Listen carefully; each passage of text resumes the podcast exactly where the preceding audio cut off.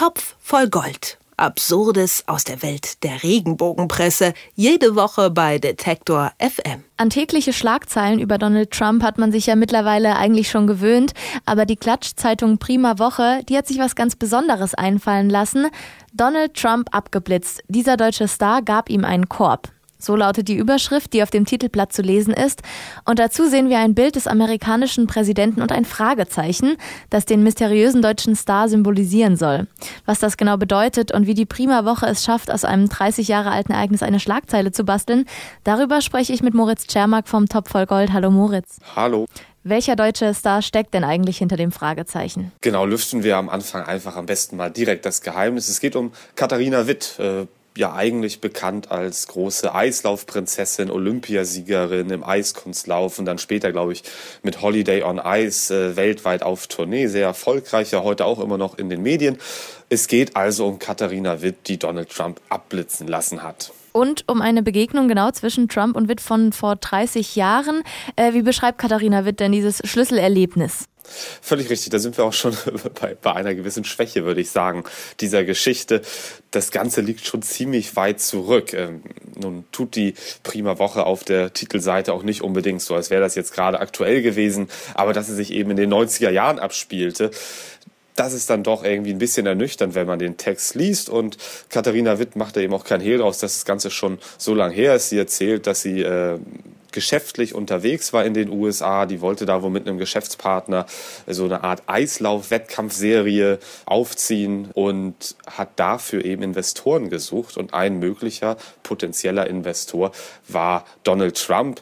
Katharina Witt hatte dann offensichtlich im Madison Square Garden in New York einen Auftritt, wollte also auch zeigen, was sie alles kann, hat Donald Trump dann dahin eingeladen und der sagte, so berichtet es Katharina Witt im Nachhinein, dass sie die erste Frau sei, der er seine private Telefonnummer gegeben habe, die allerdings nicht zurückgerufen hat. Und außer Katharina Witt wird im Text auch eine andere Quelle herangezogen, nämlich die Autobiografie des Präsidenten selbst, in der die Begegnung anders erzählt wird. Hast du denn das Meisterwerk The Art of the Comeback gelesen und was ist Trumps Seite der Story? Nee, das habe ich mir nicht angetan. Äh, so, so weit reicht meine Vorbereitung dann doch nicht hier für unser Gespräch, das wöchentliche. Das muss ich mir nicht antun, aber äh, ich habe tatsächlich noch mal ein bisschen zumindest die, die Stellen nachgelesen äh, in anderen Quellen, denn so wirklich neu ist das auch alles nicht, was die Prima-Woche da erzählt. Das alles wurde schon mal berichtet. Äh, und Trump stellt es so dar, als sei Katharina Witt wahnsinnig interessiert an ihm gewesen, äh, als hätte er sie eigentlich abblitzen lassen, fast so, als hätte sie ihn schon genervt mit ihren äh, ständigen Annäherungsversuchen versuchen. Katharina Witt, um nochmal auf ihre Version der Geschichte zurückzukommen, sagt dann übrigens äh, auf die Aussage von Trump, dass sie eben die erste Frau sei, die die Nummer hat und nicht zurückrufen hatte, ähm, dass sie zu ihm dann äh, erwidert hat, somebody has to start a trend, also eine muss ja mal damit anfangen. Ähm, die Vermutung der Prima Woche ist nun, dass das Donald Trump nicht so wahnsinnig gefallen hat und dass eben die Äußerungen von ihm über Katharina Witt in seiner Biografie dann ja so eine Art Rachezug sind. Genau, du hast ja schon angerissen, welche Position eigentlich die Prima Woche einnimmt. Äh, ich erkläre mal kurz, was man eben nicht sehen kann bei uns, sondern nur hören. Bei dem großen Bild von der ehemaligen Eisläuferin, da können wir in der Bildunterschrift nachlesen, dass Frau Witt ganz genau weiß, wen sie anruft und wen nicht. Sie sei selbstbewusst und clever.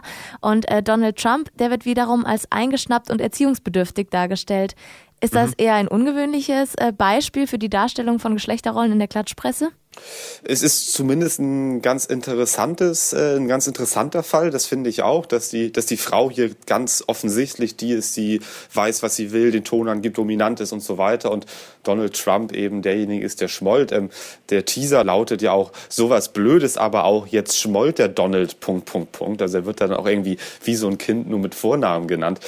Ich glaube, es ist tatsächlich äh, etwas Besonderes in der Regenbogenwelt, aber sehr passend zum Fall Donald Trump, denn die Regenbogenredaktion merken, glaube ich, auch, äh, wie, wie sonst so in Deutschland, zu einem großen Teil zumindest und auch in der, in der medialen Welt in Deutschland, über Donald Trump gedacht und berichtet wird. Da wissen sie, glaube ich, sehr genau, wie sie über ihn schreiben müssen, dass er eben hier ganz offensichtlich der ist, der irgendwie, ähm, ja, äh, der Unterlegene ist und der, der hier rumschmollt und eigentlich sich wie ein kleines Kind verhält. Das kommt doch sehr deutlich in diesem Artikel hervor, heraus. Genau, du hast auch gleich Kind gesagt, äh, wegen Donald. Und da möchte ich noch mal ein Bild auch beschreiben haben. Da sitzt Trump auf seinem Stuhl wie ein kleiner abgestrafter Schuljunge hinter dem Schreibtisch mit hängenden Schultern.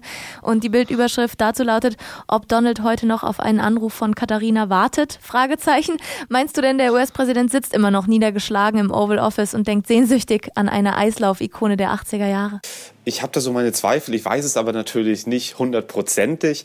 Äh, was ich weiß, ist, das habe ich ja gerade eben schon mal gesagt, dass diese Geschichte tatsächlich äh, eigentlich eine ziemlich olle Kamelle ist. Ich habe jetzt in der Vorbereitung auf unser Gespräch nochmal geschaut. Das Ganze wurde 2017 schon erzählt, 2016 wurde es schon erzählt. Naja, für die Prima-Woche reicht es dann eben auch nochmal im Jahr 2019 für eine Titelgeschichte. Und eine Sache habe ich noch. Äh, die Prima Woche sieht in den ganzen Geschehnissen eine Erziehungsmaßnahme aus Deutschland.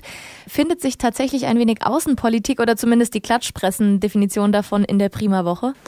Wenn, dann müsste ich es überlesen haben. Also es ist tatsächlich so, dass wie so oft im, im Fall, wenn es um die Regenbogenwelt geht, politische Geschehnisse interessieren ganz grundsätzlich erstmal nicht politische Figuren kommen eigentlich auch erst dann in der Regenbogenwelt vor, wenn sie irgendwie mit Prominenten, am besten aus Deutschland, in Verbindung gebracht werden. Naja, und da hat die Prima Woche hier jetzt eben Katharina Witt als Vehikel gefunden.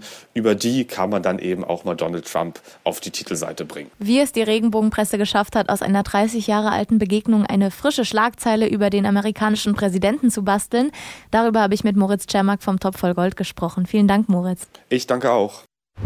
Topf voll Gold. Absurdes aus der Welt der Regenbogenpresse. Jede Woche bei Detektor FM.